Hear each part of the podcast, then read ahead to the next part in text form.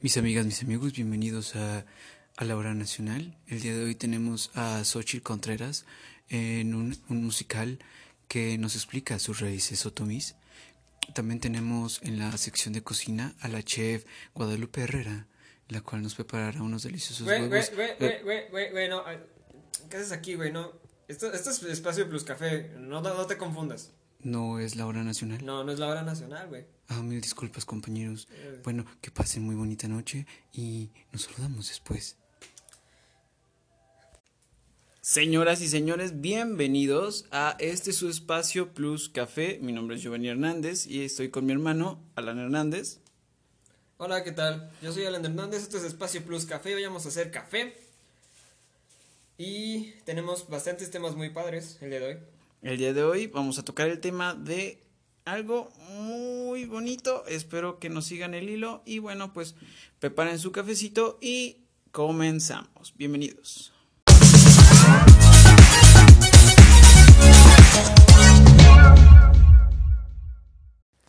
Ok chicos, antes de continuar, primero unos pequeños avisos. Mandamos saludos a los primeros que, este, que me ayudaron a compartir este podcast. Este, un saludo a Socorro Tapia, una muy buena amiga. Y a Kevin Hernández, también este, que compartió el podcast. Este, espero que me sigan ayudando, sigan apoyando el podcast, este, sigamos haciendo café juntos. Y pues bueno, sigamos con la acción. ¿Alguna vez te has puesto a pensar qué es lo que hubiera pasado si si lo que hubiera pasado no hubiera pasado? No me expliqué, ¿verdad? No. Que si hubiera pasado algo completamente opuesto a lo que actualmente fue la historia. Porque como anteriormente en el episodio del- de la semana pasada platicamos que las cosas pasaron como tuvieron que pasar, pero aquí viene otra retórica, otra pregunta. ¿Qué hubiera pasado si no hubiera ocurrido lo que antes hubiera, lo que ocurrió este, en la historia? No sé si ahorita sí me estoy explicando. No. Hablo de la evolución. El mundo ha evolucionado a como a como ha tocado, ¿no? Pero ahí es ese pequeño esa pequeña espinita que nos queda el preguntarnos qué es lo que hubiera pasado si no hubiera pasado, no sé, por ejemplo, este la independencia, ¿no? Si no nos hubiéramos indepen- independizado de la España. Si todavía siguiéramos como una como una nueva España. Ok. A eso, a eso me refiero, o sea. Y es, y es un punto de reflexión en el que debemos de caer en cómo hemos evolucionado y cómo va a seguir evolucionando conforme a lo que nosotros estemos trabajando en nuestra forma de pensar y en nuestra forma de hacer las cosas. Ok, entonces empezamos desde el punto de partida de decir que un what if, Eh, un what if de exacto, como el, como el meme que dice del viajero del tiempo, ¿no? Este. cambi- cambian muchas cosas por, no sé, mover una pinche silla. Bueno, eh, de hecho la serie Loki, para los que ya tuvieron la oportunidad de verla, plantea mucho de esas, de esas respuestas. Eh, ¿Qué hubiera pasado si tal cosa hubiera sucedido? Y hay un... Podemos partir desde la reflexión del capítulo número 5, spoiler alert, para los que no han visto la serie. Veanlo. Veanla, está muy buena. Es- súper recomendable. Tom Hiddleston es... Si no, pónganle pausa al podcast y córranle de volada a echarse el, el capítulo. No tarda mucho, es 24 minutos, ¿no? No, güey, se aventó una hora, pero está muy chido. O sea, ni Una lo sienten. hora, está, está chido, está bien, ténselo y sigan escuchando el podcast. Y bueno, Eh, en, en él plantea que Loki llega a un punto donde se supone que no hay tiempo y espacio como tal, es donde todo se detiene, Oh, hacia el final de los tiempos. Y se encuentra con sus variantes. Hay un Old Man Loki, que es la versión más vieja de ellos, y hay un Young Loki, un Loki joven, pero su la punto de infle- el punto de inflexión de su What If es que hubiera pasado si o sea, eh, la TVA, que es la organización que se dedica a, a resolver la sagrada línea del tiempo, detiene al, a las variantes que hicieron mal y que abrieron un evento Nexus. Les dije que era spoiler alert, perdón. Sí. Entonces, al hacer algo que no tenías que hacer, alteras toda la línea del tiempo y empiezas a... y abres una nueva. Entonces, hay este personaje, John Lucky. Su evento Nexus fue que mató a Thor a una edad muy joven. ¿Es, ¿es posible matar a Thor? Claro que sí, pues son dioses. O sea, en, en el universo Marvel, lo que creemos nosotros como dioses solamente son personajes que viven en otro espacio-tiempo con poderes metahumanos. Ah, ok. ¿Sale? Son resultado de, de otro tipo de, de reflejo de lo que. mm, llamarlo el misticismo, ¿no? De la sociedad. En este caso, los personajes de Marvel están basados en la mitología nórdica, en esa parte. Pero aún así los pintan como que son personas de carne y hueso, no son inmortales, Ah, ok. pero... Ah, porque hay, hay unos que sí son completamente inmortales, ¿no? o sea, como, como Galactus, Ah, ya. que no puede morir. Ese cabrón nada más es como la energía del universo, solamente se, se reconstruye en otra, en otra persona, o traspasa el poder a otra persona. Ah, Hay de hecho un evento en donde me parece que Hulk se convierte en, en Galactus, en destrozador de planetas, y tiene sus propios Ah, heraldos. ya. Entonces, eh, en, en esta idea, Loki no es como tal inmortal, puede morir. Y no lo dejó claro en, en Game, que pues si se muere, véanlo, vean la serie de Loki porque deja muchas incógnitas, es muy padre, es muy buena. Y aparte se van a enamorar igual que yo de Sofía Di Martino, es una chulada y hace un papelón increíble como Lady Loki, que no es Lady Loki, se llama Enchantress. Cie- Cierra algunas incógnitas que dejaba de, de algunas películas anteriores y abre otras, ¿no? Pues es que para los que no están tan familiarizados con la historia de Marvel en los cómics, sí empieza a, a marcar como, no sé, te deja este sentido de pensar en si nosotros como tal, o por lo menos vamos a hacerlo en esta parte del universo Marvel, si todos los actos que ellos hicieron por una libre, libre albedrío, En realidad fue libre albedrío o era algo que tenía que pasar. Ya. Y eso es parte de- del capítulo 6. Como The Watcher. Ahora sí que ahí entra The Watcher, ¿no? Ya. The Watcher, no. The Watcher es el encargado de explicarnos el What If, Ok. que es la puerta al multiverso. Ya. ¿Sale? Ya, ya. En el último capítulo de Loki, ok, gente que no ha visto Loki, gente que no quiere saber, Salte, por favor. no tienes que ir a ver la serie, o sea, hay muchos, este, ya muchas personas que la vieron, ya tienen que, ya hay video resúmenes, y puedes chutártelo en menos de cinco minutos. Eh, si no quieres ver toda la serie, pero es parte importante del nuevo universo canon de Marvel.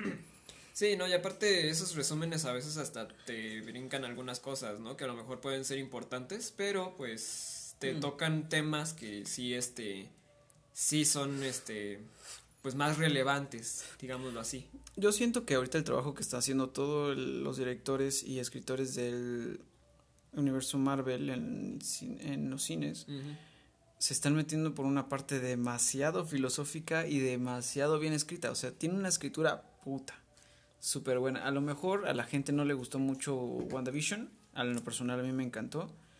Es que es, es que es por ese es el mismo desmadre que pues porque no le entiendes, ¿no?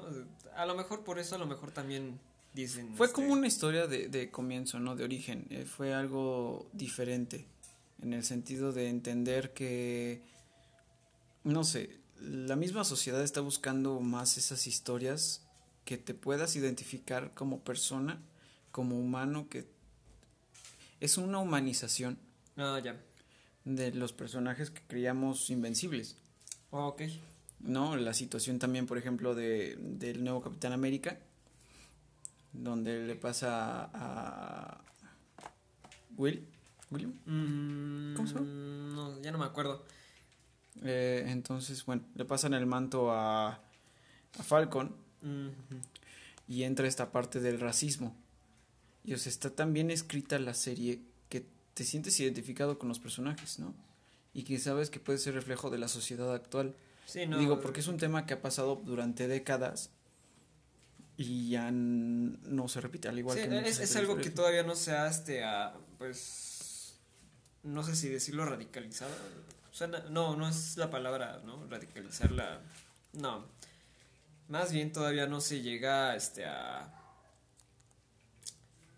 ¿cómo lo podría decir? Este, volver equitativo el, el, este, el, o sea, ahora sí, el- la interpretación de la, de la raza este, de piel oscura, tanto como de la gente blanca, ¿no? Entonces, pues, todavía existe ese tabú, podría decir.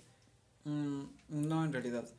Bueno, no sé cómo quisieras expresarlo, pero a lo que esta serie va es... Sigue siendo una brecha, ¿no? Sí, claro, claro que hay todavía una brecha. Pero ya no solamente por, por el lado de las series, no están tratando de venderte un producto, Ajá. sino también ya están intentando meterte en una historia que tenga un trasfondo. Digo, la verdad es que al final de cuentas pues son ventas y, es- y es visibilidad para la marca, ¿no? Ah, ok.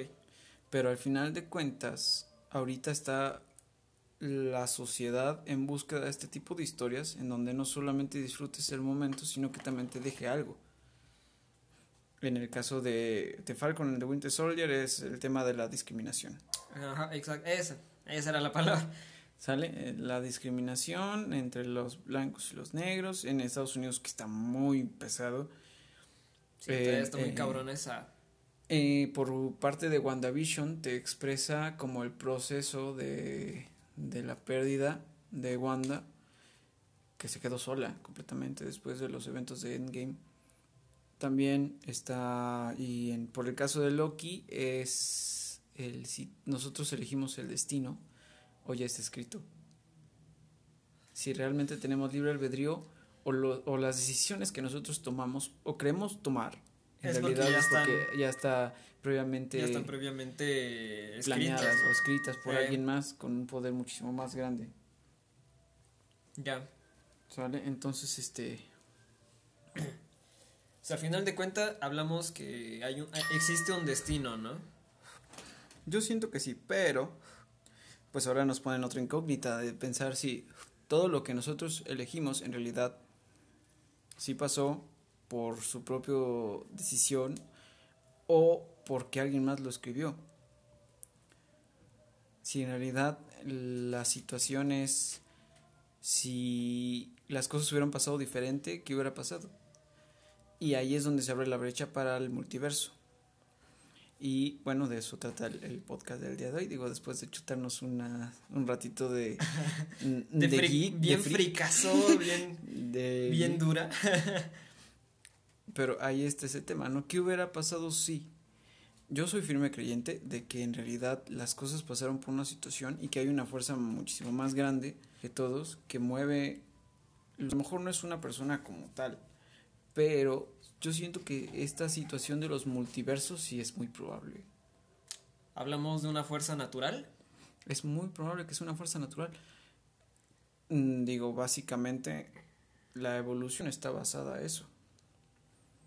No, eh, en la obra de Darwin Ajá. podemos especificar una, una parte en la que habla sobre la selección de especies. No, después de Darwin, para los que no cruzaron la primaria o la no, no pa- no secundaria. pasaron la secundaria. Darwin fue un naturalista, biólogo, que viajó a la isla de los Galápagos. Los Galápagos es esta punta de Chile, Sí. donde hay varias islitas donde parece que el tiempo no avanzó y la evolución trató de una forma diferente a las especies. ¿No? Entonces, No, pues imagínate, conforme va pasando el tiempo, siguen, eh, siguen este, naciendo nuevas especies, ¿no? O sea, Y de ahí parte su, su obra. Él, él genera en su obra este aspecto de la selección natural, que quiere decir que cualquier especie cualquiera que sea, se adapta o muere. Ok. ¿No? Entonces, este, por ejemplo, lo marcaba con una especie de mariposa que muchos años antes tenía colores muy vívidos y los animales se lo comían. Pues sí. Y de repente empezó a evolucionar adaptándose al ambiente, a sus depredadores y a las situaciones de su ecosistema, a la forestación también, a todo su ecosistema. Y de ahí empezó a adaptarse. Por ejemplo, teníamos a dos y, un, y su hijo nació con nueva adaptabilidad. Por ejemplo, un camuflaje. Y esta adaptación se va heredando de generación en generación. Mm, ya. Entonces, esto es lo que marca este parteaguas de la evolución. Te adaptas o mueres, pero en realidad era necesario adaptarse o también es posible que el ambiente se pueda adaptar a ti. Pues es como cada periodo que vivió la Tierra, ¿no? Por ejemplo, pues alguno de los otros de los periodos como era el devónico, el este, bueno, muchos muchos antes del que fue el jurásico y todo eso. Ah, hubieron muchas especies que se tuvieron que este que pues que adaptar a la tierra, ¿no? Porque hubo un tiempo en el que no hubo agua. Entonces, pues qué pasó ahí? tuvieron que sacar piernitas y patitas para andar, ¿no? Así es. Es como una manera de explicar la evolución. Pero yo creo que la cúspide evolutiva llega después del holocausto que crea el meteorito de los dinosaurios. O sea, no sé si vamos por el mismo rumbillo, pero... ¿Te imaginas qué hubiera pasado si ese meteorito no hubiera llegado?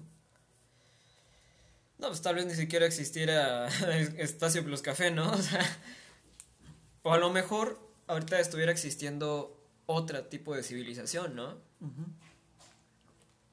Es muy probable. Digo, porque al final de cuentas, el proceso evolutivo del ser humano es a causa de una catástrofe.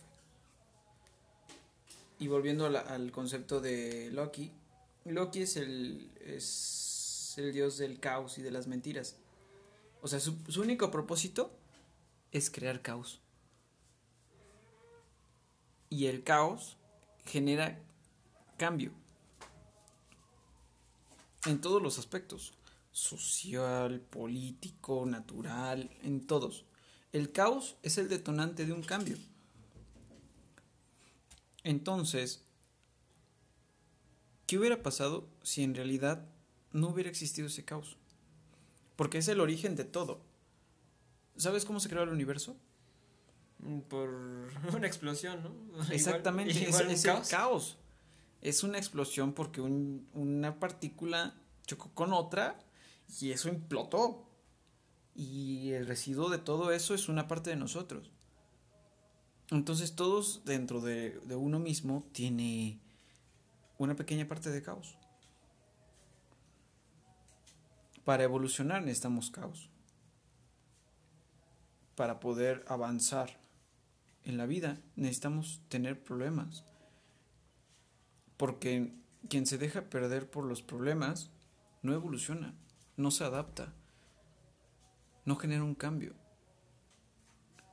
No, no sé si, si en algún momento lo escuchaste en papá, pero a mí me lo dijo varias veces. Decía que estamos forzados todos a dejar una huella, a ser un agente de cambio en el mundo y que si no le servimos a la sociedad de esa manera no tenemos ningún sentido de existencia.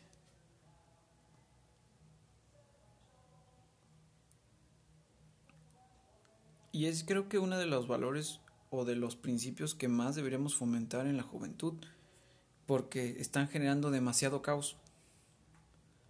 Demasiado caos, pero no hay agentes de cambio reales. Oh, ya, ya, ya, ya. ¿Sale? O sea, como tal, sí hay más visibilidad de los problemas, sí hay más visibilidad de los cambios, pero un cambio radical de pensamiento de unión no existe. Últimamente ha habido más segregación. En la búsqueda de una unión hay más segregación de la que podríamos nosotros palpar de cierta forma. No, digo, y es mi perspectiva. Pero yo siento que desde que la sociedad empezó a aceptar más cosas, se abrió una brecha muy grande de caos. Pero aún no hay ese efecto de cambio, de adaptabilidad. Es cuestión de normalizar las cosas, ¿no? las, nuevas, las nuevas cosas, ¿no? Es que eso de normalizar pierde el sentido al no haber una reflexión. Cuando hay una reflexión a raíz del caos, digo, ahora nosotros que somos seres vivos pensantes, razonantes, que somos de las pocas especies en el, en el mundo, en el universo, porque no descarto la, la, posibilidad de que haya una vida extraterrestre en otro planeta, porque es obvio que se va a replicar si las situaciones del ambiente son apropiadas, obviamente a lo mejor están muchísimo más avanzados que nosotros o muchísimo más retrasados o apenas son homínidos. El punto es que en alguna otra parte del universo, ignorando toda su inmensidad, debe haber alguien más preguntándose exactamente lo mismo, viendo el mismo cielo. Un mundo completamente diferente, ¿no? ¿Y qué tal si, si en esa tierra tenemos una contraparte de nosotros, como en, en el aspecto de, por ejemplo, me gusta ese concepto de multiverso, pero del DCU, que no son universos, sino son tierras. Y cada tierra tiene sus propios problemas y cada tierra tiene su propio, por ejemplo, su propio Superman. ¿No? Y cada tierra tiene sus propios problemas, pero tienen esta, esta parte horizontal de que tienen a dos personajes que son exactamente iguales, pero cada uno adaptado a, sus, a, su, propio, a su propia tierra. Oh, ok. Ya, ya. Entonces hablamos de que... Ah, como lo que se veía en Men in Black, ¿no? Que hubo un momento, hubo en una parte del... No, ya no me acuerdo en qué película era, pero sí me acuerdo que había una clase de monstruo. no, no, me acuerdo que era un monstruo, algo raro que tenía todos un chingo de universos así en esferitas, güey. Mm, mm, así, así, así, así, me lo imaginé ahorita. Sí, el punto es que, bueno, basándonos en eso, el caos es necesario para evolucionar. Pero la identificación de esos caos, de esos momentos de caos, son los que generan la evolución. Entonces, ¿qué hubiera pasado si no hubiera habido ese caos? ¿La evolución, ¿La evolución se hubiera detenido o nos hubiéramos adaptado de una manera diferente? O no nos hubiéramos adaptado y hubiéramos extinguido. Pero es que no puedes llegar a una extinción si no hay un detonante.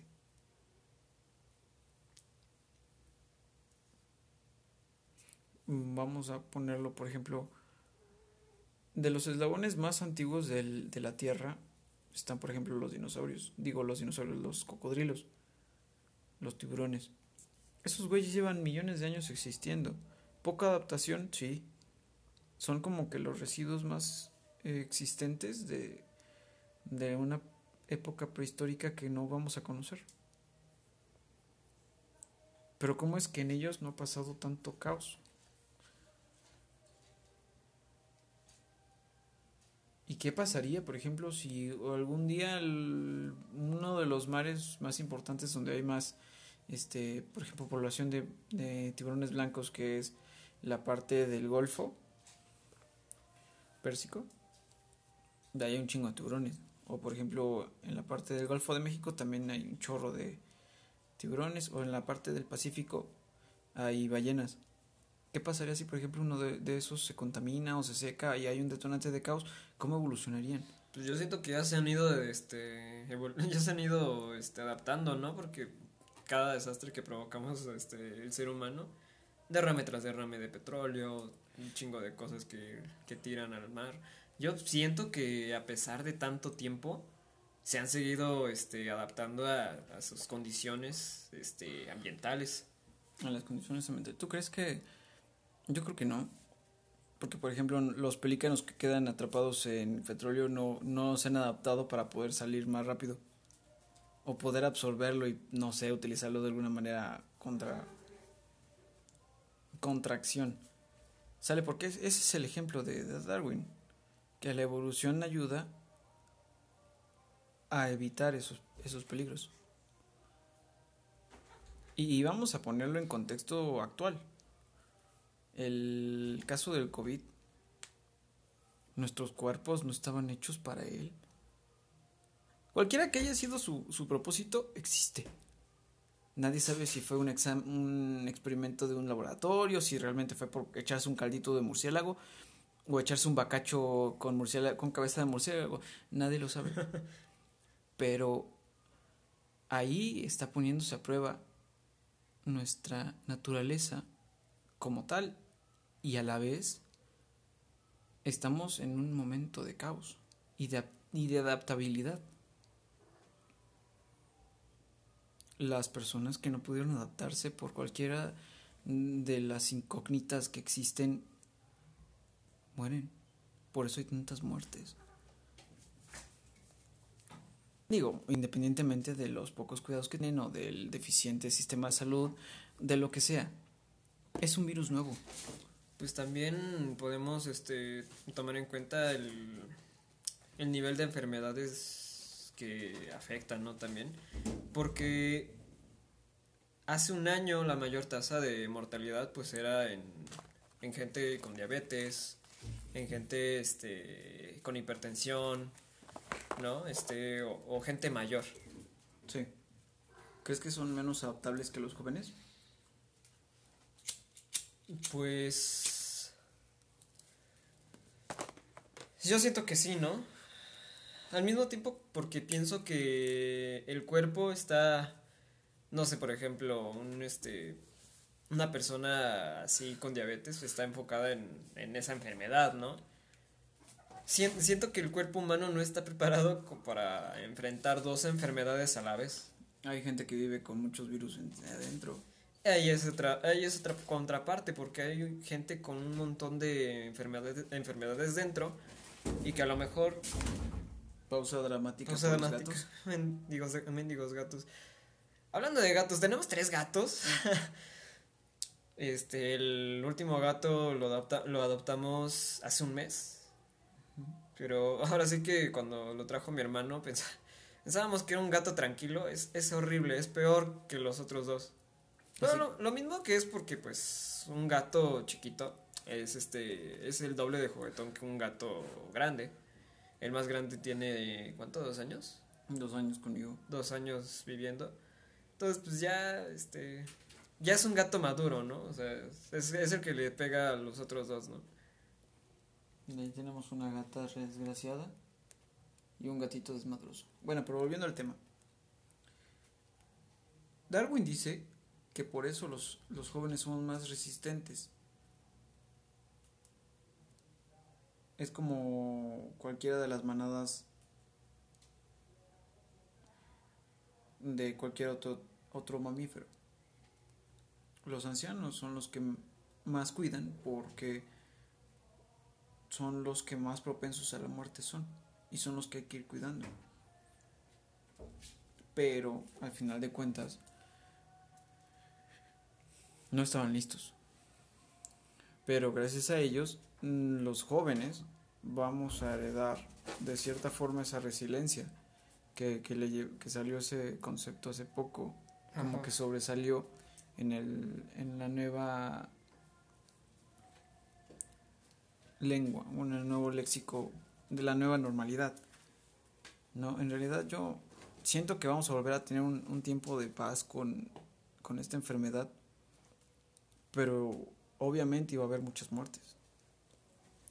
O sea, yo sí considero que se pudo haber prevenido muchísimo más, porque en este momento se contraproduce esta parte de naturaleza con avances tecnológicos y médicos.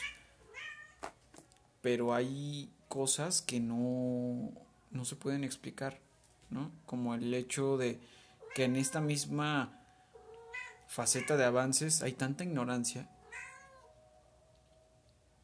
por parte del ser humano que evita que pueda prevenirse. No sé si me estoy dando a explicar. Sí, sí, sí. O sea, si la gente hubiera sido más consciente de que este virus iba a existir ya y que no tenía que dejarse morir millones de personas más que los que no se podían evitar. Pues fue, eh, fue algo muy repentino hasta eso. Es un efecto de caos. Exacto. Es el caos diciéndonos, güey, lo están haciendo mal. Pero gracias a ese caos, a lo mejor la, la, la sociedad humana se está dando golpes de pecho diciendo, no, es que me arruinaron mi salida a Cancún o mi viaje. Pero en realidad es la Tierra dando gritos pidiendo un descanso. No sé si viste esos, esas imágenes donde la naturaleza empezó a, a avanzar otra vez. Pues sí, hasta eso Se limpiaron algunos se limpiaron mares, ríos, ríos. se Que bajó yo- la Que contaminación. yo, que yo recuerde, vi una, una nota en la que la temperatura este, global bajó otra vez dos grados. Pero pues por dos grados este, fue la extinción del mamut.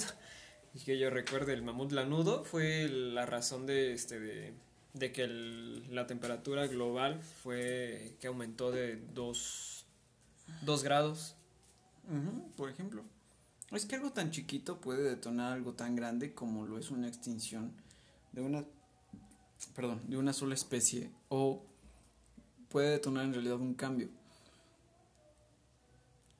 Evolucionar es necesario. Y es algo que es incontrolable y a la vez es tan razonable si la gente viera de una manera diferente este momento histórico que estamos viviendo, que es horrible, porque nadie descarta que es un momento horrible. No, pues al final de cuentas mm, es una es un paralelismo, ¿no? Mm. Fue lo que pasó en la en la pandemia de la gripe española de 1918 a 1921. No, 20, 1920. Ya llevamos un siglo, ¿no? Sí. Ahora, conforme a eso, muchos dicen, ¿por qué no, ¿por qué no actuaste conforme a lo que ya sabías? ¿Sabías que ya era un virus? Que eso es un virus. Y, y sobre todo nos dimos cuenta sobre el... Bueno, sobre la poca, este... Este, sobre el poco sentido de emergencia que le puso la, la Secretaría de Salud, ¿no? Mundial. Mundialmente, no, porque el director de la este, Organización Mundial de la Salud, cuyo nombre, cuyo apellido olvidé, pero que suena trabalenguas, Pero que yo recuerde, tardó en, este, en declararlo pandemia mundial. pues sí, era una pequeña, este, Estábamos a mediados de febrero, en Italia ya estaban a rachas de muertos y sin embargo el secretario estaba con este estaba de la del ojo gordo, ¿no? en cierta De forma. la vista gorda estaba cierta-. Bueno, es que e- es a lo que me refiero con esta ignorancia desde la desde los motivos. Pero si en realidad se hubieran ignorado los motivos, o sea, no, no dejado de, bus- de buscar, sino encontrar un diagnóstico más rápido y efectivo. Por eso es que destall- estalla la pandemia y de repente empiezan, no, hagan pruebas, hagan pruebas, muchas pruebas. Pero los países tercermundistas no tenían el capital. Ahora vamos a este paralelismo. Los que sí tuvieron, ok, las hicieron y, controlaron un poquito la pandemia. Pero aquí entra esta parte política de no alterar el orden, de no querer ajetrear a las personas, de no querer detener porque tampoco el, el Estado no estaba listo para hacer eso. Digo, vamos a poner las dos cartas, las dos caras de la moneda en medio de la mesa. ¿Qué hubiera pasado si el presidente no hubiera sido Andrés Manuel? Se hubiera ganado Anaya Omid. Que son la generación X, un poquito más estudiados. No digo nada sobre el cabecita de algodón porque también tiene sus estudios. Pero pertenece a una generación de la cual no quiero tocar. Pero fue la generación que más incredulidad reflejó ante la pandemia. Pero que a la vez fue a la que más atacó. ¿Crees que hubiera sido diferente el trato de la pandemia? Mm. Buena pregunta. Pues es cuestión de toma de decisiones, ¿no? Tal vez Ana, hubieron países como tú dices, este, que la manejaron bien por, por el mismo hecho de ese sentido de urgencia, ¿no? aunque, aunque eso, pues, todo el, todo el mundo llegó a tener algún infectado, ¿no? Claro. Bueno, exceptuando las poblaciones nativas, como por ejemplo la que ningún ser humano del, del de, ah, digamos, urbanizada, por ejemplo, tocó, no, no hemos tocado las poblaciones este, brasileñas nativas. ¿Del Amazonas? Del Amazonas, hay, hay un chingo. Sí. Y creo que ahí está bien, ¿no? Hay que reservarlas todavía. Pero pasamos del otro lado de la moneda. ¿Qué va a pasar el día en que lleguen? Pues va a pasar como lo que pasó con el México de Tenochtitlán, ¿no? Exactamente. Con, en algún momento del, de nuestro tiempo y espacio es algo inevitable que va a llegar la, la urbanización porque el ser, el ser humano así es no, es, no se puede estar quieto en un solo área. Nuestra, nuestra naturaleza es andar de pueblo en pueblo. Y cuando se nos acaban los recursos, ir a otro lugar. Y explotarlo y ese es el círculo de la vida del ser pues humano. todavía existe el nomadismo, ¿no? A pesar, a pesar de que todavía estamos, bueno, ya, ya este, podríamos llamarnos como sedentarios. Todavía existe este término de nómada entre las civilizaciones. Pues sí puede existir todavía un nomadismo, pero ¿qué va a ser cuando cuando la sociedad, cuando la tecnología, cuando toda la humanidad tenga que avanzar esas áreas que no han sido explotadas? No falta mucho. Y vamos a tener otra vez otro brote. Y el problema no es que se, sea un brote focalizado, sino que va a empezar a otra vez a expandirse. Y eh, volviendo al tema de la evolución, este virus es el que más ha evolucionado en poco tiempo. Mm, eh, ha sido adaptativo, hijo de, su putísima madre. Darwin estaría vuelto loco con él. Porque empezó con un chino y el hijo de puta se adaptó hasta con los del trópico de Ecuador, güey. O sea, son. Y son latitudes diferentes y son climas distintos y ni siquiera están sobre la misma línea. Su madre. Porque al inicio te decían que no resistía el frío o que no resistía mucho el calor, que la chingada y ahorita resiste cualquier chingadera. Se apegó a la adaptabilidad del ser humano. Aguas, aguas con que empieza a resistir que el alcohol, que el jabón o que el pinche cloro, güey. Ahí sí está cabrón. E, eso es imposible porque ahí nos demuestra que nada es indestructible. Que todos tienen ese pequeño talón de Aquiles. Y el, el paralelismo con un bicho tan pesado es que puede solucionarse con algo tan sano, bueno, tan simple como tener una buena higiene o tener buenos hábitos pues fue por eso que posiblemente dicen que, que empezó a, este, a bajar la propagación de la, este, de la peste, ¿no? Por ejemplo. Por cambios de la higiene. Europa sigue teniendo mucha, mucha merma de higiene. Eso sí. Es, horrible, pero... Es más, creo que todavía no tienen buen drenaje. Yo creo, tampoco México. No es como que seamos la, la, el primer mundo hablando de higiene. Pero es que nos agarró con los calzones abajo. ¿Eh? No, y no solamente a nosotros. Siento que toda América Latina, que es tercermundista, nos agarró igual. Pero habla entonces de que la evolución de un virus le ganó a la evolución del ser humano. Y hablamos de un virus, un virus ni siquiera es un, un ser vivo. Es, es una pequeña partícula que sobrevive a través de otros seres vivos y que se duplica por esa misma razón. Contiene genética, pero no es pensante. No. Es extraño, ¿eh? Porque evoluciona de una forma muy extraña. No piensa o, o qué otra chingadera, ¿no? O sea, No discrimina. No, no, porque aquí agarra parejo. Te vas a morir. No es te vas a morir, ¿no? clasista. No es clasi- como decía nuestro presidente, no, nada más los... Ah, no, ¿quién, quién dijo? No, mentira, estoy equivocado.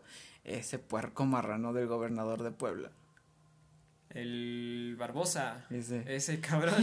no, ese es horrible, güey. es nomás dijo, "Oh, no, es este, no le da a la gente pobre.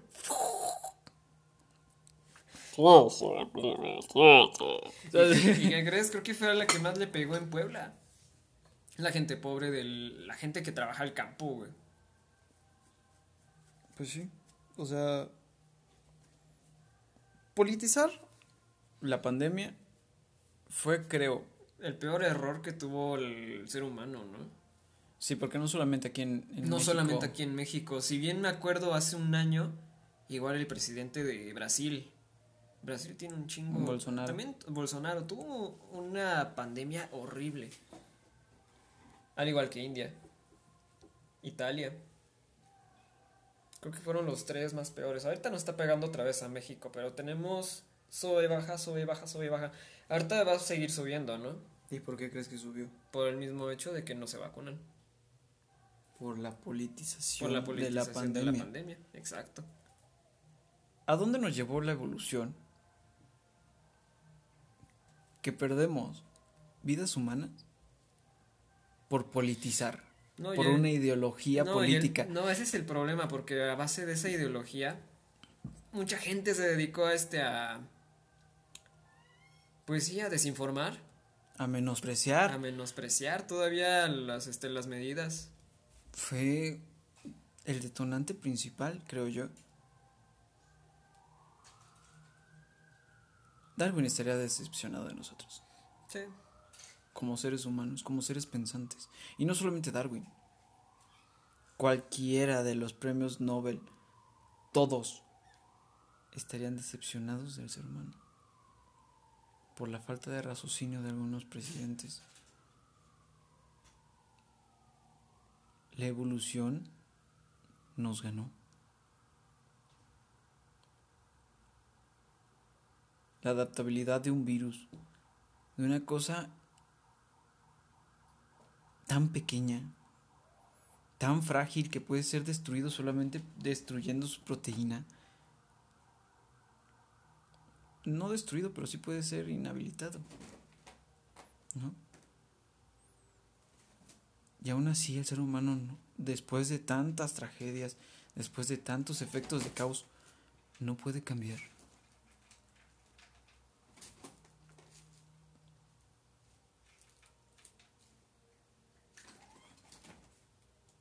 Ahí está, no sé, el pensamiento izquierdista. Es a lo que me refería al principio, de esta parte de esta generación ya no se dedica a unificar. Si hubiéramos tenido el raciocinio de entender que era una emergencia de nivel mundial y que el efecto del caos era un momento para cambio y no para politizar y no para decir que no pasaba nada y que solamente le daba a la gente adulta y que teníamos camas disponibles cuando no era así. No hubo una unión. Y aún así hubo efecto de cambio en algunas partes. De lo cual a mí como ser humano me enorgullece un montón. A la gente que se ha ido a vacunar les agradezco un chorro porque es el primer paso.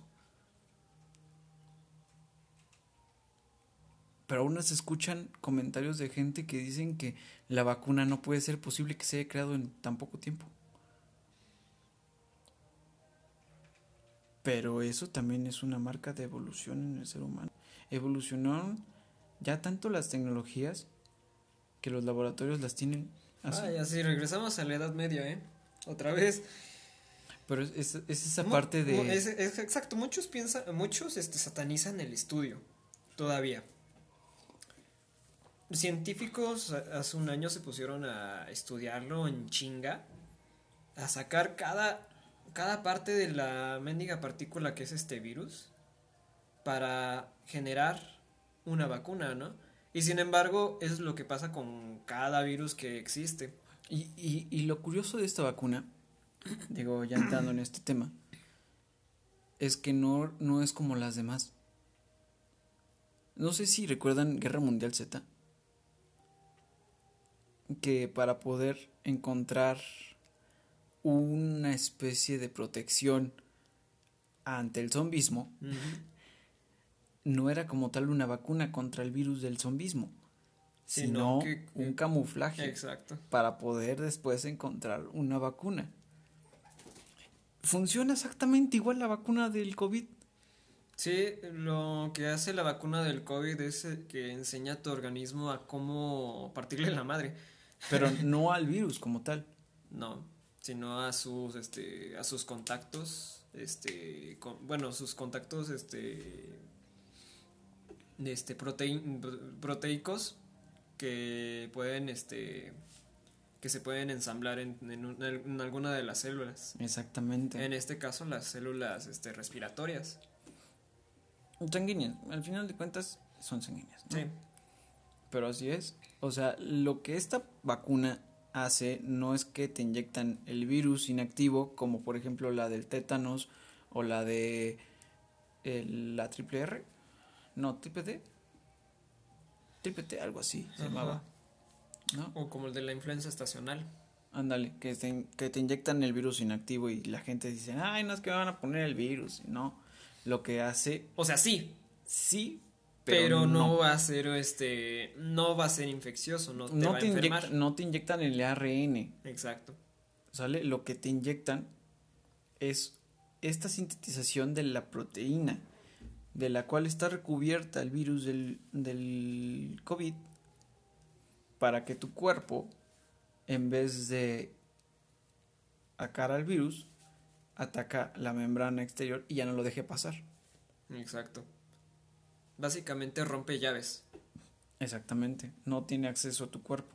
Exacto. Eh, eh, es, es, lo que te explica un documental. Vean documentales. Estudien. Infórmense que para adaptarse a tu cuerpo el virus tiene, tiene una llave que literal es, es como su contraseña para entrar a este a tu organismo. Es hacker. Es hacker. sí, es como es como como trabajan luego los virus de un hacker. ¿No? Sí. Tienen una llave maestra. Tienen una llave maestra. Como, como el troyano. ¿Te acuerdas de los pinches troyanos? son horribles. eran horribles, güey. le dabas una llavecita y te jodía todo el disco te duro. te formateaba toda la computadora. ¿Qué tenías que hacer? Pues formatearla otra vez y mandarla todavía al técnico. Y que te la vacunen. Exactamente. Entonces... están satanizando mucho la, la palabra vacuna. Vacuna. vacuna. vacuna. Yo siento que es un buen momento para pensar en la evolución, pero hablarla desde el ámbito de que deberíamos empezar a aceptarla más. a, la enfermedad en sí, porque... No solamente la enfermedad, sino en todo. al final de cuentas, va a ser como le comentaba a un compañero de trabajo va a ser como si estuviéramos tratando con una faringitis aguda. Es un virus.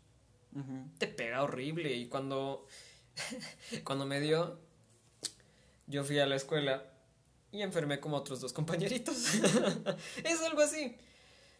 de aquí a cinco años te van a preguntar, oye, ¿qué le dio a tu hijo? No, es que le pegó el COVID. Ay, Dios mío, entonces que se cuide bien, ¿no? Va a ser así, como cuando te da una gripa. Exactamente, vamos a empezar a adaptarnos a la existencia de esto. Exacto, inclusive hasta te van a, te van a decir, échate una aspirina, güey. ya no pasa nada. Ya no pasa nada. Van a haber campañas de vacunación, como lo que es ahorita la influenza estacional en, este, a partir de octubre. Ya empieza la vacunación contra la, este, la influenza estacional. Es algo así. Siento que va a haber este, campañas de vacunación en temporadas. Pues siempre y cuando la gente se vacune. No, pues ya después la gente va a ser más, este, más consciente. ¿Crees que llegará un momento en donde podamos ser conscientes de esto? Pues es como lo que yo decía, ¿no? Normalizar la enfermedad. Es que una cosa es normalizar, no vamos a confundir a la audiencia. Porque... Una cosa es normalizar y otra es entenderlo, cuidarnos contra eso y prevenirlo. Normalizar es desde cierto punto como desdeñante también, ¿no crees? Mm, pues es que ya es una enfermedad nativa del ser humano. Pero si la normalizas le quitas un poco de la de este sentido de urgencia.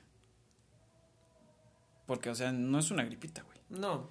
Y mientras más avanzado, más nos demuestra que no es una gripita, cabrón. Que no es solamente, ay, me siento jodido. No, o sea. No, va a ser una gripa diferente. Pero que ya la. que en algún momento ya se va a tomar como. No sé, la. Como te digo otra vez, la faringitis aguda. O un estreptococo. O un estreptococo, exacto. ¿Te acuerdas cuando me dio estreptococo, güey? Sí, fue no, fue horrible. Me contagiaste, puto. Te, te odio por eso desde ese entonces. Pero. Si no aprendemos en este momento, si no nos adaptamos, como diría Darwin, y adaptarse no solamente a nuestro ambiente hostil, sino adaptarnos en la cabeza,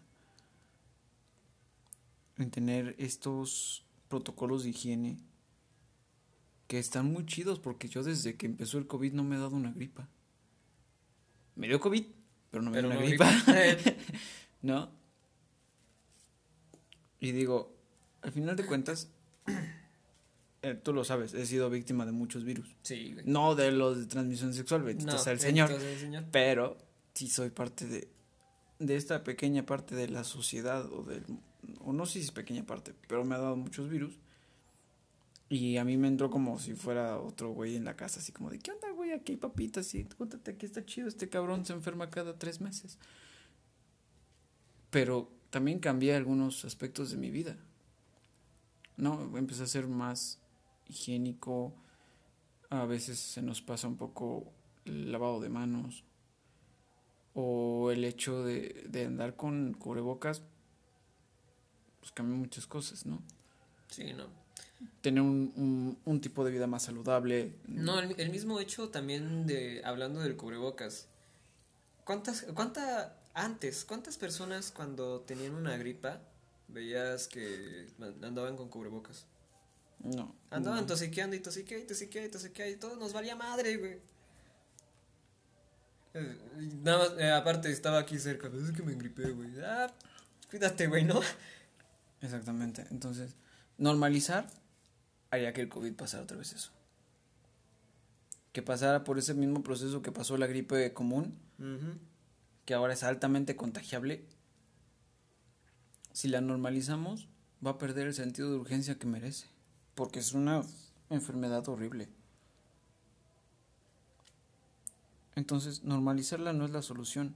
Esta nueva normalidad no es una solución para mí. No es una solución si no hay una reflexión de por medio. Porque por eso la humanidad evolucionó. Para ser pensantes, para ser reflexivos. Y es una capacidad que cada vez veo menos en los seres humanos.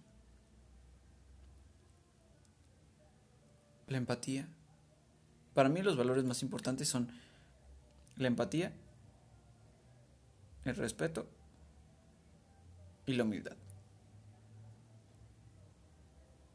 Siento que sin esas tres, un ser humano no vale la pena. La empatía es entender la posición del otro, de ponerse en los zapatos de la otra persona. Y es algo que veo que ignora mucha gente. Están tan sumidos en el yo que se les olvida el nosotros. Y están las dos caras de la moneda, ¿no? Los dos extremos. De decir, yo no me voy a poner cubrebocas porque yo no siento que sea necesario. Si me enfermo de COVID, yo no me voy a poner cubrebocas porque no me importa la demás gente, me importo yo. Y está el yo me cuido demasiado porque no quiero que los demás me infecten. Entonces no siento que estemos en un momento histórico para tener el super yo activado, sino de entender que todos somos parte de un ecosistema, que todos somos una unión, que todos somos seres humanos, no importa. Este cabrón bicho nos vino a enseñar que todos somos humanos, no hay razas, no hay no hay este, niveles socioeconómicos, no hay países, no hay fronteras. Al final de cuentas te va a pegar. Y si te pega, te pega a como te No hay edad. Exacto. No. Eh. Y si la gente no, no se detiene a pensar que estamos en, en esa brecha de empezar a reflexionar las cosas, no siento que podamos avanzar.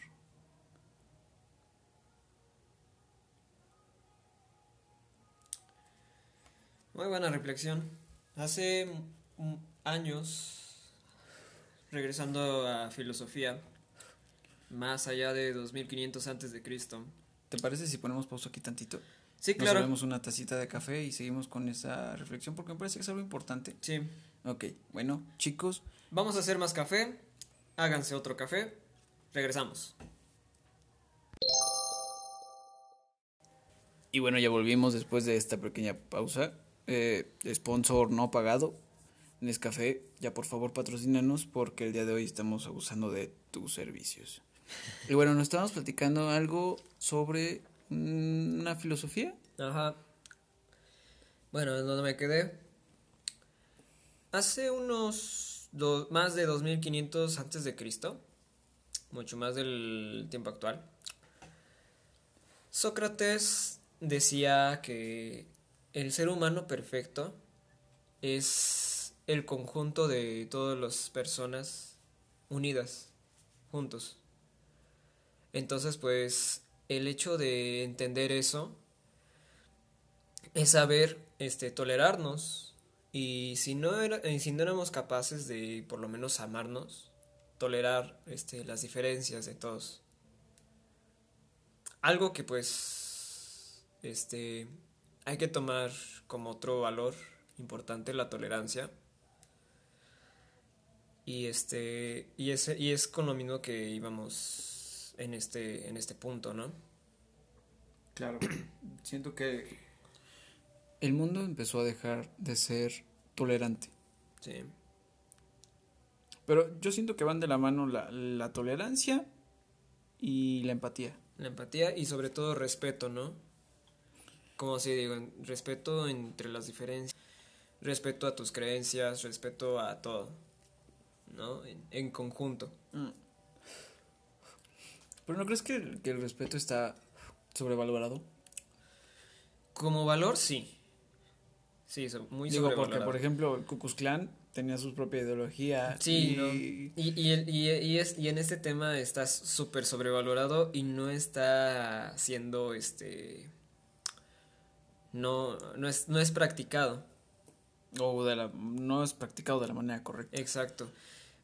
Porque lo ocupas cuando te, te conviene, ¿no? Ay, dame respeto y que la chingada.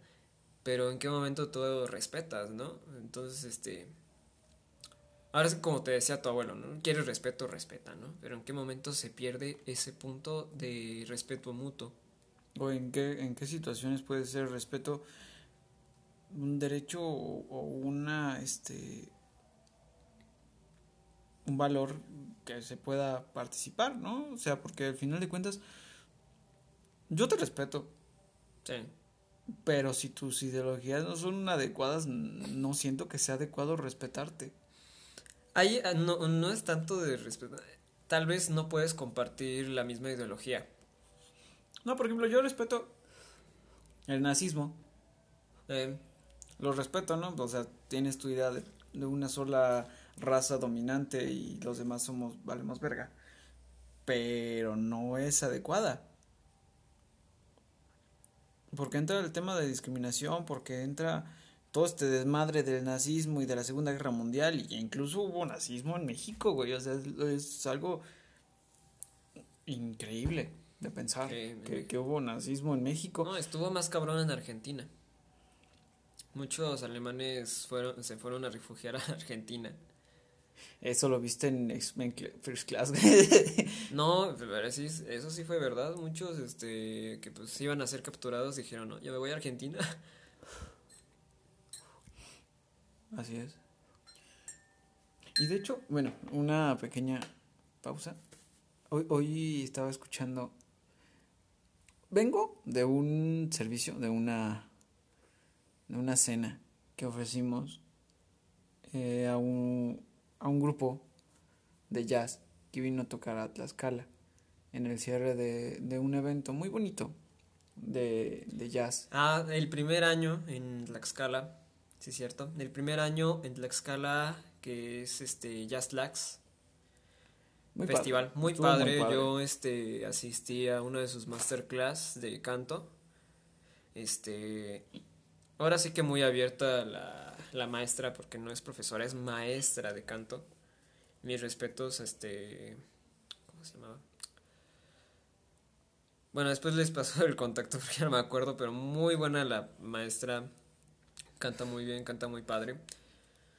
Digo, me enseñó unas cuantas cosas más allá de lo que yo ya sabía, pero más enfocada a cantar jazz yo no soy de jazz, ¿verdad? Pero pues este ayuda al canto.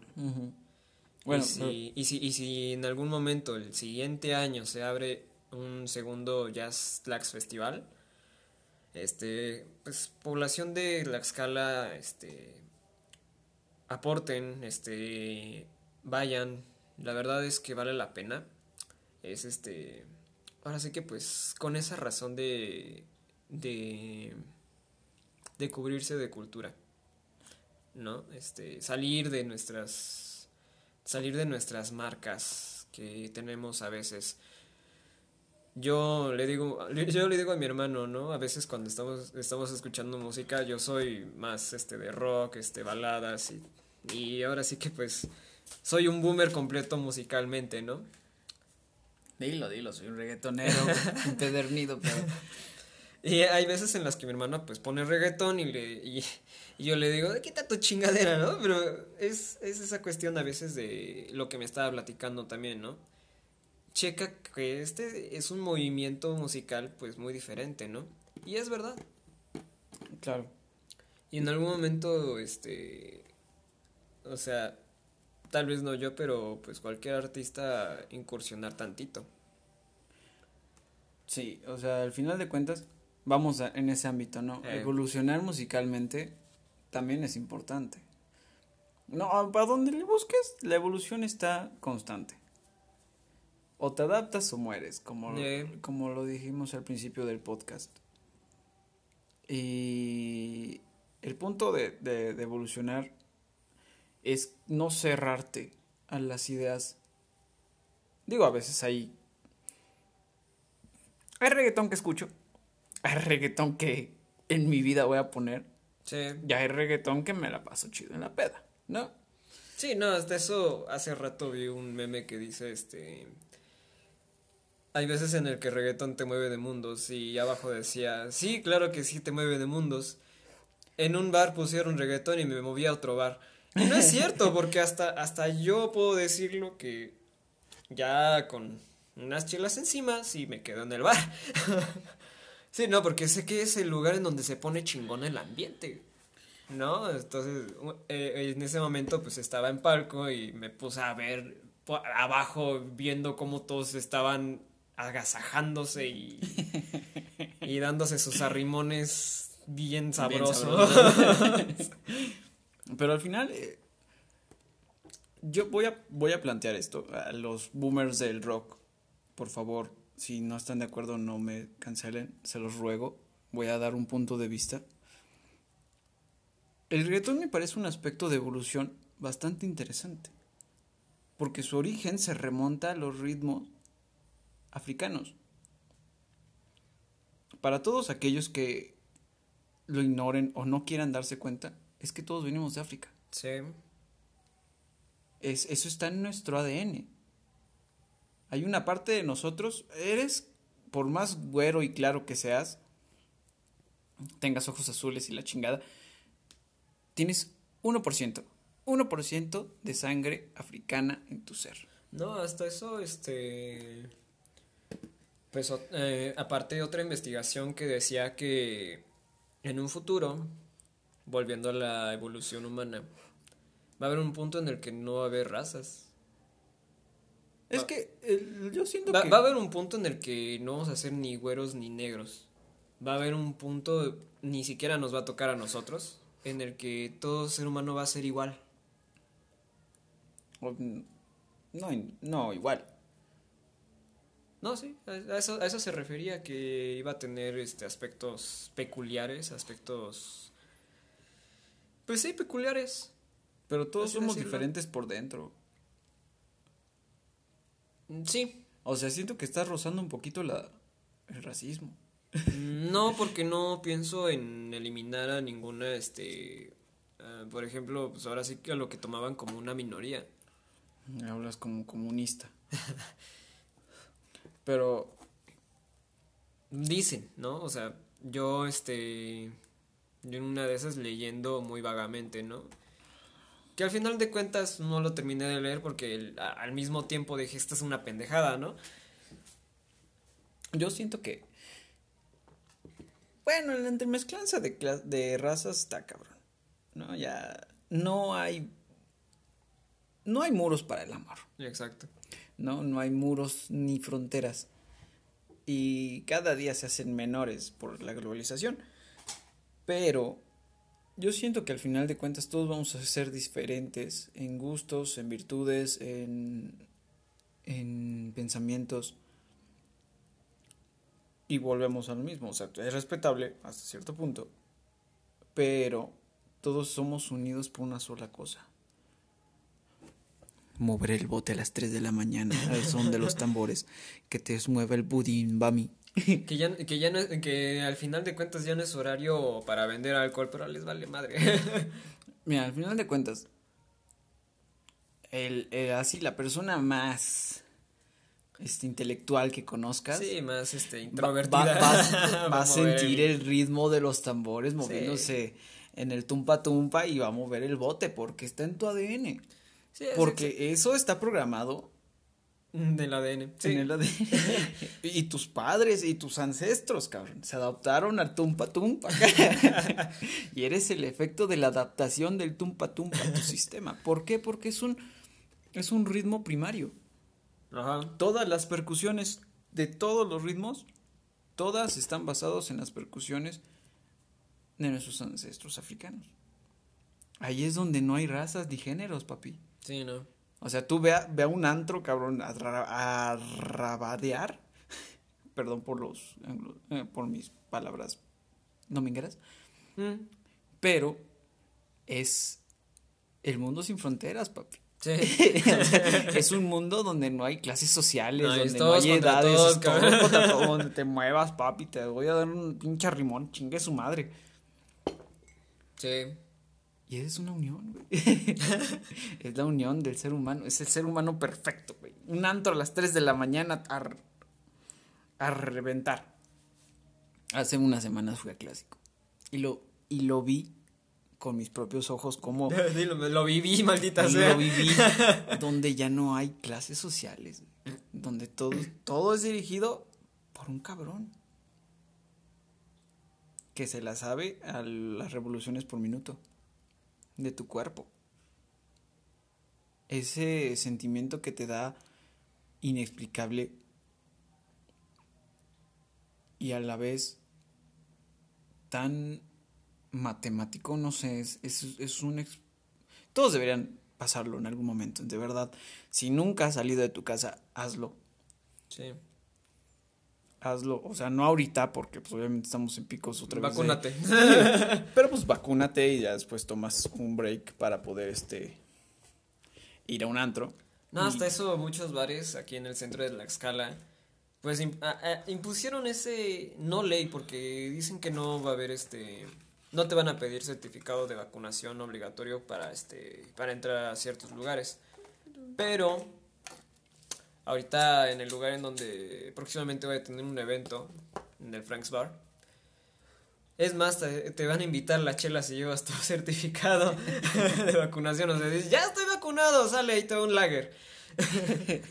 Está muy padre.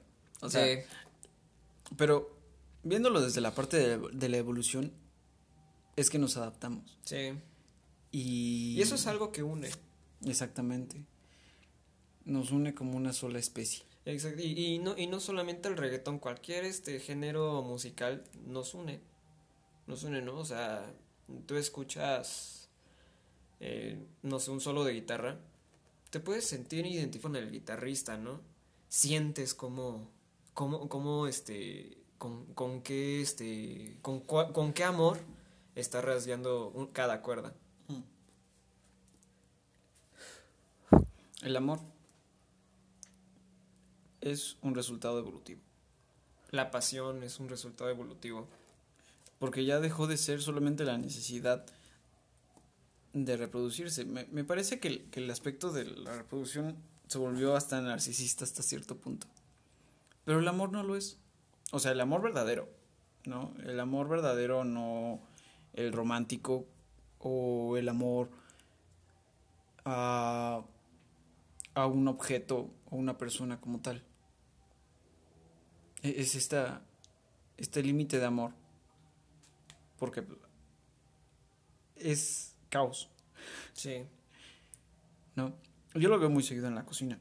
O sea, cuando haces algo con amor y con pasión, te alimentas y pasa de ser un alimento a ser algo que te llena por dentro, el alma, o sea, a lo mejor muchos ah, estudiantes de gastronomía no lo ven porque se guían más por el poder adquisitivo de tu carrera. Digo, en todas las carreras, ¿no? Todos son, son muy parecidas, pero siento que la mía es bonita porque nos dedicamos a atender a llenar tu estómago. Ese sentido de servicio, ¿no? Puede ser, igual. O sea, todos los que somos cocineros y los que somos parte de, de la gastronomía, en cualquiera de sus facetas, tenemos este, este sentir de servicio porque igual la alimentación es una parte importante de, la evolución. O sea, sin la cocina nunca nos hubiéramos vuelto sedentarios. No, más bien aparte, si no se hubiera, este, bueno, si no hubiéramos sabido cómo prender una pinche fogata. Exactamente, o sea, la cocina nació para evolucionar al ser humano. Eh, hemos crecido con ellos, hemos evolucionado con ellos también. Y es esta parte de, comes porque necesitas comer, pero con amor y compasión llegas a, alcanzar esta parte de más allá, de servirle a la sociedad por una experiencia, por porque algo deja de ser comida y se vuelve algo necesario de experimentar. Empiezas a, a buscar sabores que despierten pequeños puntos nerviosos en tu lengua y a la vez en tus receptores neuronales. Sí, no, ahora sí que hasta el más desabrido llega a encontrar un sabor específico. Exactamente. Y es lo que también, pues, con la cocina que luego, este, hace mi hermano. O sea, yo soy horrible para saborear, ¿no? Inclusive, si me das un platillo, dámelo dos veces, porque no, no le voy a encontrar mucho el sentido. A veces como por comer, y no es tanto comer, yo trago, cabrón. Pero cuando sacia mi hambre, hay un punto en el que ya no solamente estoy comiendo por comer, sino empiezo a comer por concientizar cada sabor, ¿no? Sí, de hecho por eso los restaurantes se llaman así. Eh, no recuerdo quién fue, no recuerdo en qué lugar, pero había una placa que decía, ven y nosotros restauraremos tu sed de beber y tu necesidad de comer. Nosotros te restauraremos desde tu estómago. Y por eso es que los restaurantes se llaman así, porque restauran tus necesidades básicas y a la vez te alimentan el alma. Sí. Porque aunque mucha gente no lo crea, nosotros podríamos hacer cualquier cosa. O sea, siempre y cuando te alimentemos. Ahí satisfaces tu necesidad. Para los que no estén familiarizados, hay algo que se llama pirámide de Maslow, donde establece que el ser humano tiene necesidades, necesidades básicas. Comer, coger, dormir y cagar. Las primeras, las primarias, ¿no? Las hasta abajo. Exactamente. Y ya después vienen las, de seguridad. De seguridad y después del alma y etcétera. Sí. Y nosotros restauramos muchas de esas partes de la pirámide. Cuando tienes hambre, tienes una necesidad. Si tienes hambre yo te doy una pechuga de pollo, te vas a ver deliciosa. Exacto, ¿no? Inclusive hasta las de reconocimiento, ¿no? Digo, ah, qué chido, me chingué este pinche pollito. Exactamente. Pero a la vez evolucionamos con la sociedad para no solamente cubrir tu necesidad, sino también llenarte de experiencias, llenarte de sabores, de virtudes. Y, y es algo padre porque podemos. Sí. Porque a base de muchos esfuerzos y de muchas técnicas que han evolucionado durante miles de años, nosotros podemos llegar al punto de cocción precisa para que no solamente comas por comer, sino que comas para saborear. Para saborear, para poderte llenar eso, ese pequeño vacío. ¿no? Digo, por, por alguna razón la gente ansiosa pues disfruta de comer porque sienten un vacío y o la gente deprimida también come. Yo soy víctima de eso. No, mi ansiedad me ha llevado a, comer, pero cuando dejé de comer solamente por comer, empecé a entender en mi propia evolución que hay otros aspectos de mi vida que debo cuidar más, que debo crecer más. Por ejemplo, empecé a leer literatura, empecé a leer poemas que me empezaron a llenar el alma.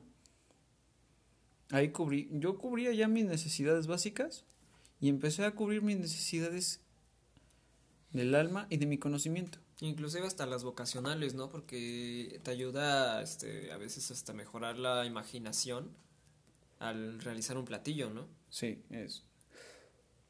Ya después hablaremos de más a profundidad de mi carrera. Pero el punto es, evolucionar no está mal. No. Siempre y cuando llegue esta parte de caos y que este caos te deje algo positivo. Es más, créate tu propio caos. no le tengas miedo al cambio. No, el cambio es, positivo y al contrario te impulsa a ser mejor persona. Sí, y aguas con esos cambios negativos, porque tanto como existe un X, como existe una Y, y como existe una X negativa y una Y negativa. Entonces hay que tener mucho cuidado con eso de no irse tan abajo o de irse tanto a la izquierda. Claro. Al final de cuentas, trata de siempre llegar a un este a un punto en el que sea ascendente, ¿no? Y si empiezas a bajar, vuélvete a, a recapitular, vuélvete a, este, a, a preguntar qué es lo que estás haciendo bien, qué es lo que estás haciendo mal. Eso es a lo que lleva la evolución. Exacto. Yo creo que todos deberíamos tener un caos en nuestra vida. Y no dejarnos vencer por el caos.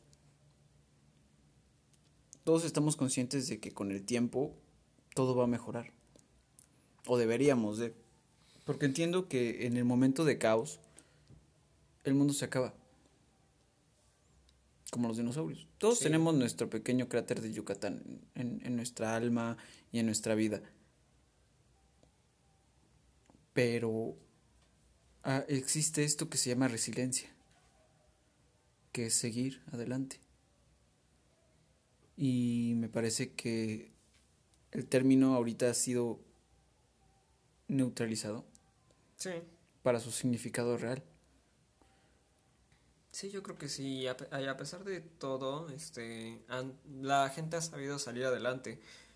Tal vez no como se tenía planeado. Muchas personas, este, por ejemplo, este, catedráticos, este, gente de bachillerato, se graduó, pero no como, este, como lo tenían pensado. Hubieron algunos que salieron de la prepa en plena pandemia y ahorita están estudiando ya su carrera. Pero aquí vamos a- al hecho de que vas a evolucionar bien, haz tu trabajo con pasión. Si vas a hacer tu trabajo, sé el mejor haciendo tu trabajo. No solamente tu trabajo, o sea, si vas a tomar lo mejor de este caos, pues es para ser mejor persona, Sí, para ser un mejor ser humano, para poder evolucionar junto con el mundo que te está dando golpes. La evolución no, no se debe de frenar como piensa la gente, o que no debe ser parte de una herramienta tecnológica en donde nos volvamos cibernéticamente avanzados, sino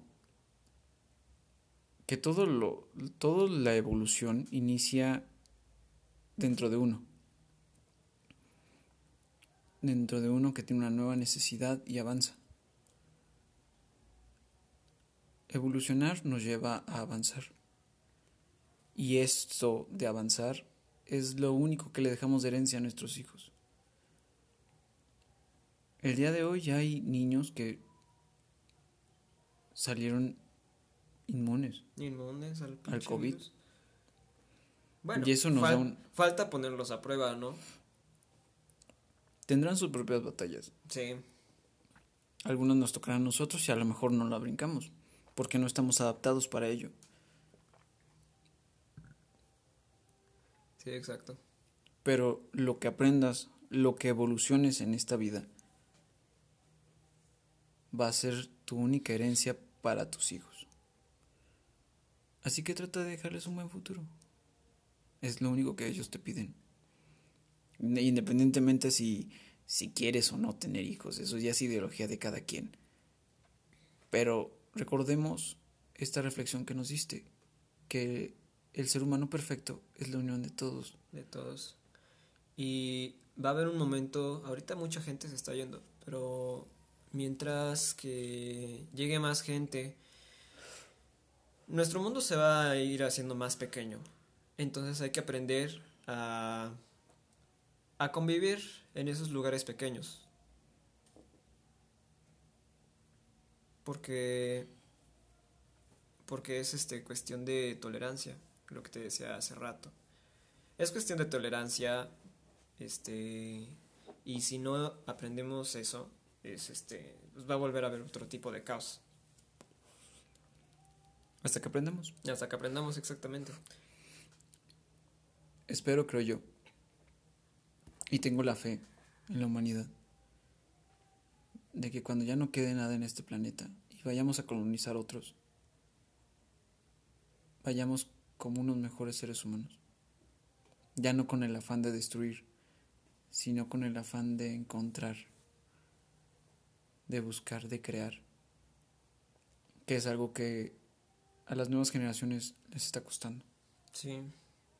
Pero todo parte desde nosotros. Entonces, si nosotros dejamos un buen planeta, unos buenos principios, creo que podremos hacer la diferencia.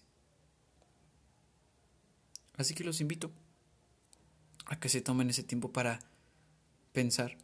Reflexionar también. En qué es lo que han evolucionado, qué es lo que les falta, en dónde están fallando la selección natural. Y tratar de mejorarlo para que nuestros hijos, tuyos, míos, de los que sean, puedan ser más adaptables. No solamente en el ambiente hostil que les toque, sino también por dentro. Vamos a evolucionar juntos. Y vamos a hacerlo bien.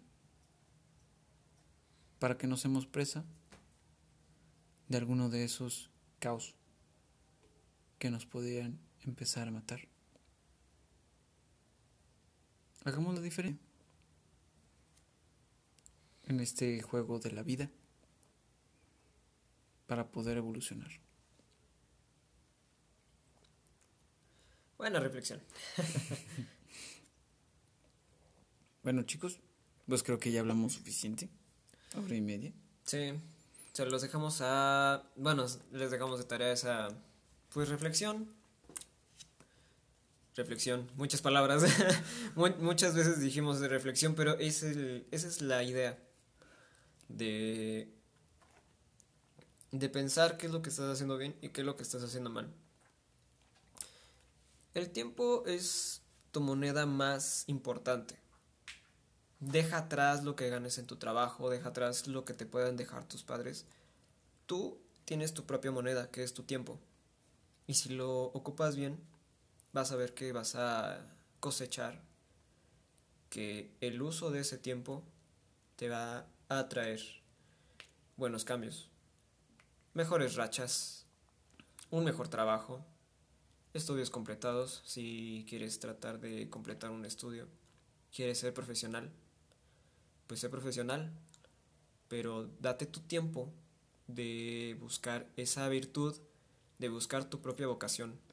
Deja atrás lo que te diga tu papá, tu, tu madre, tus abuelos, porque ellos ya vivieron. Ellos tienen su trabajo, ellos tienen su profesión. Aquí a lo que tú vas, es lo que tú vas a escribir. Pero mientras no te tomes el tiempo para encontrar esa virtud,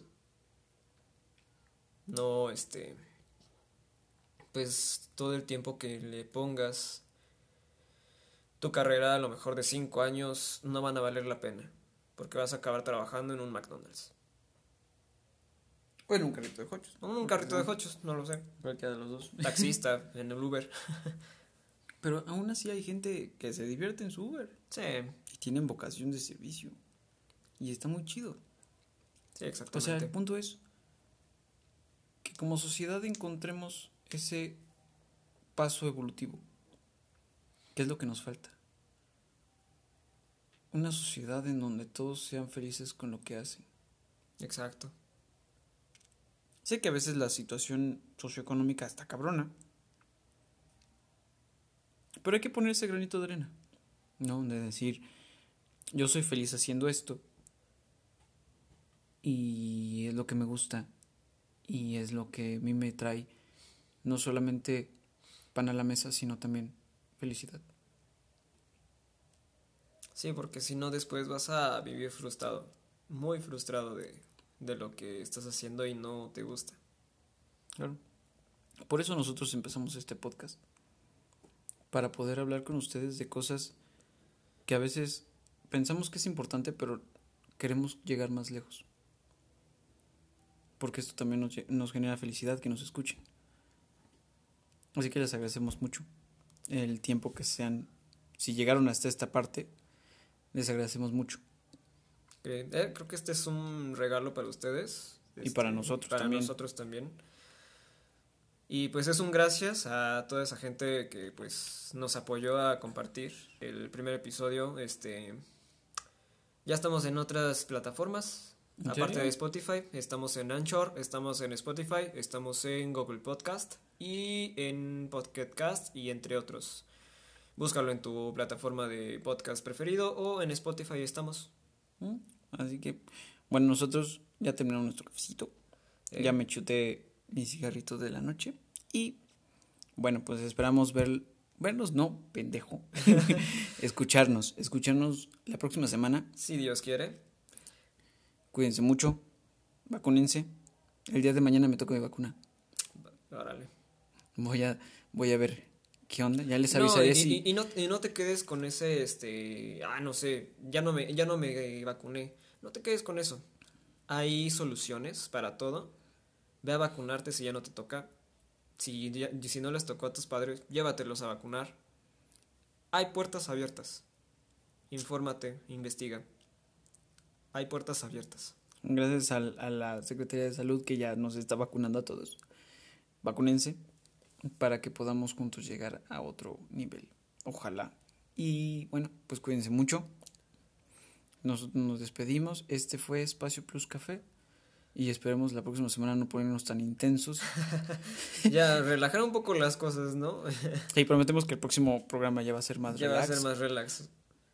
Y bueno, pues esto fue, ha sido todo por nuestra parte.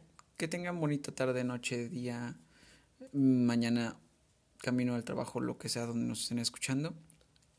Y pues nos saludamos de que ocho días. Dale, nos vemos en el siguiente segmento. Bye. Bye.